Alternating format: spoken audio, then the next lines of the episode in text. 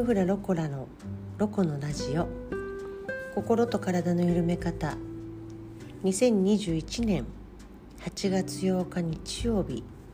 ロコラジの時間となりました。ヒーリングフラロコラのロコです。先週はこのポッドキャストの配信をお休みをさせていただきまして今日が8月ね最初のポッドキャストの配信となります。いや毎日毎日もう暑いですね。猛暑。猛暑という言葉じゃもう足りないぐらい暑いですけれども。それに関連しまして今日お話しさせていただくテーマはねその暑さに関連したものをお話したいと思います。それは何かというと暑さ対策のために私が飲んでいるものについてお話をさせていただきたいと思います。この夏ねこの夏私が退院しているよく飲んでいる飲み物というものがありましてそれがルイボスティーになります。ルイボスティーね。これ前から飲んでるんだけどまあでもこんなにたくさん飲んでるのは本当に過去最高。今年この夏一番ですね、まあ、私とすれば麦茶の代わりにルイボスティーを飲んでいるっていう感じですね。私基本的に飲み物は温かい飲み物を年中飲むんですね。ホットコーヒーを年中飲む人だしお茶を沸かして飲むんですけどとはいえねやっぱりこんだけ暑いとねやっぱちょっと冷たい冷えた飲み物が飲みたいなと思うこともありまして。で今年の夏は冷蔵庫にルイボスティーを冷やしております。で、まあ、ルイボスティーはなんか女性にいいとかさなんかよく聞いたりするじゃないですか。体にいいとか、まあ、その辺なんかちょっとどういうことかなっていうのを少しだけ掘り下げていこうかなと思っています。ルイボスティーっていうのは南アフリカ共和国のケープタウンから250キロセダルバーグ山セダルバーグ山脈の中腹っていうところで育つみたいですよ。なんかね世界中でルイボスが育つのはセダルバーグ山脈だけなんですって。なんと。条件があるみたい。限られた条件のもとでしか育たないみたいですね。それが何かというと朝晩の気温差が30度以上にもなるっていう過酷な環境の中で育つということとあとはその土壌の土の酸性度合い。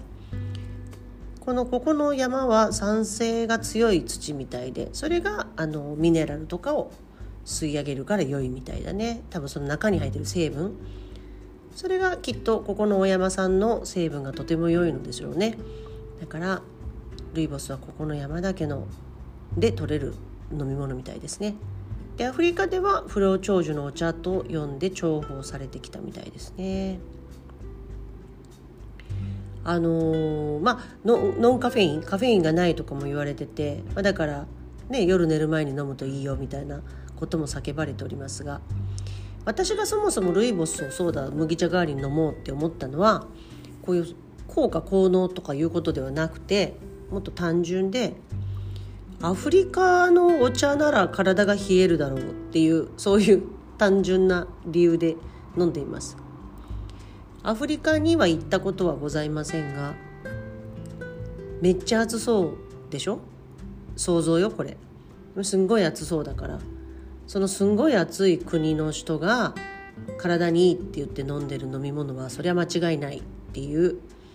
ことでそんな理由でルイボスティーを夏に飲んでいます。うん。実際味もそんなに癖がないしね。うんいいんじゃないのかな。でですよルイボスね、まあ、これをポッドキャストで話すにあたりちょっと調べてみようかなと思ってネットで調べてみると何でいいのかっていうとなんかルイボスティーにはマグネシウムが入ってて、まあ、それがまあ結局やっぱりいいんじゃないかっていうことみたいなんだけどなんかその要はカフェインがないから寝る前にこのルイボスを飲むとあのまあ、体がリラックス体制になるんだね。でそれで深い質の良い眠りになるみたいですよ。であとはねあれみたいミネラルが入ってるからミネラルって麦茶にも入ってますけどミネラルが入ってるのでお酒を飲んだ後とかに飲むと次の日体を楽にするっていう効果もあるみたいですね。まあ、ただですねまあアルコールというものは飲み過ぎたらねもうその日でも次の日でも何飲んでも全然効かないのであの まあ一番はやっぱアルコールは飲み過ぎないに越したことはないっていうことなんですけども、まあ、ちょっと軽くお酒を飲んだ後とかはこうやってねミネラルを補給するためにもルイボスを飲むと翌朝の目覚めが変わってくるっていうそういう効果もあるみたいですね。あとはそうだなルイボスはなんかこう体の還元力要はこう復活する力自分の細胞とかの復活する力が強いルテリオンケレケルセチンアスパラチンルチンっていうのが含まれてるんですって。だから、まあ、還元力を持ってるものだからだからこう肌のターンオーバーとかそういうのもそうだろうし、まあ、体がシャキッとするそういうシャキッとする体になりやすいってことね。そういうそういう体を維持できるような効果が期待できるっていうことかな。であとはえっ、ー、とね今なんか現代人にマグネシウムと亜鉛が不足しがちだそうなんですけどもそれが含まれてるみたいですね。亜鉛って多分元気な源だった気がする。牡蠣とかにもたくさん含まれてるんじゃないかな。牡蠣ってね栄養補給にいいって言いますもんね。でも冬、まあ、夏もあるか。夏もな生牡蠣とかあるけど。まあだから結構冬なイメージだね。あとマグネシウム。マグネシウム不足は結構ねあの足がつるとかって言われますよね。私多分なんかねカレー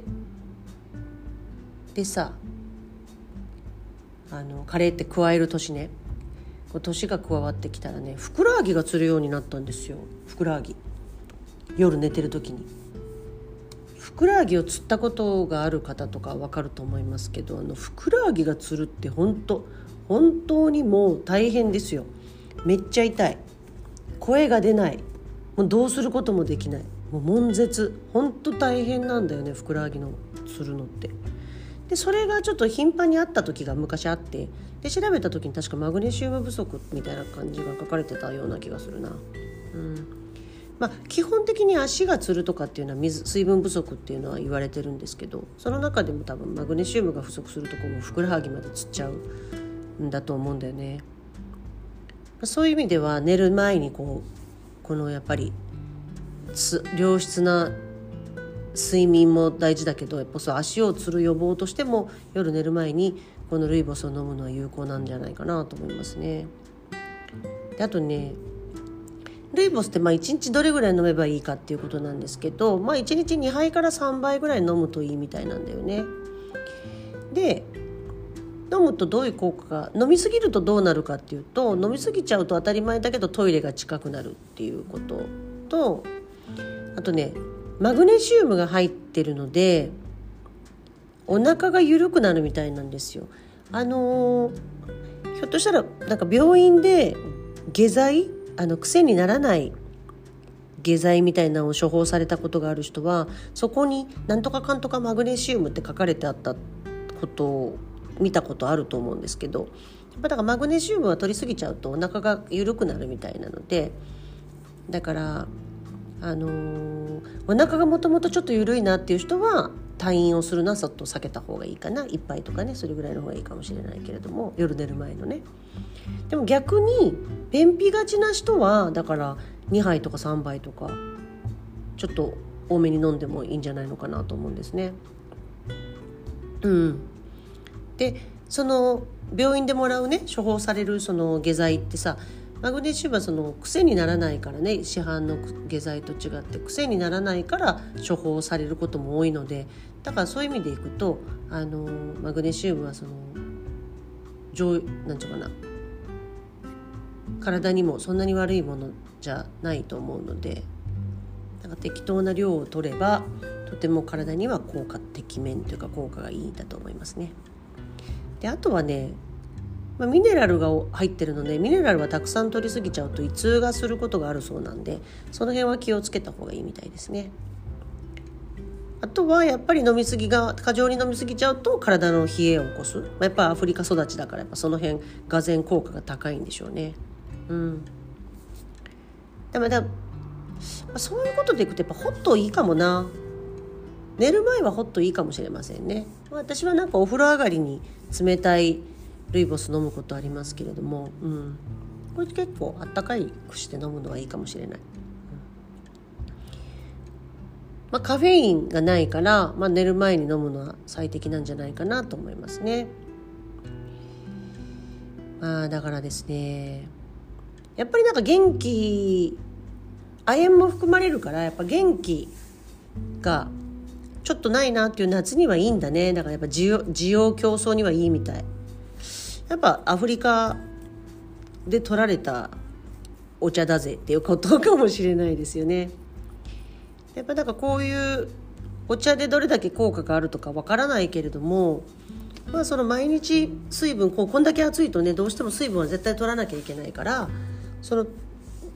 取るものがさミネラルも補給できるしマグネシウムも補給ができるんであれば水ではなくてルイボスもこう水とルイボスっていう併用でねあの過ごすっていうのはいいんじゃないのかなと思っております。はいまあなんかね飲み物もガバガバ飲みすぎてしんどくなることもあるから、まあ、うまくできればこの猛暑をね軽やかにこうさらっと過ごしていくようにしたいですよね。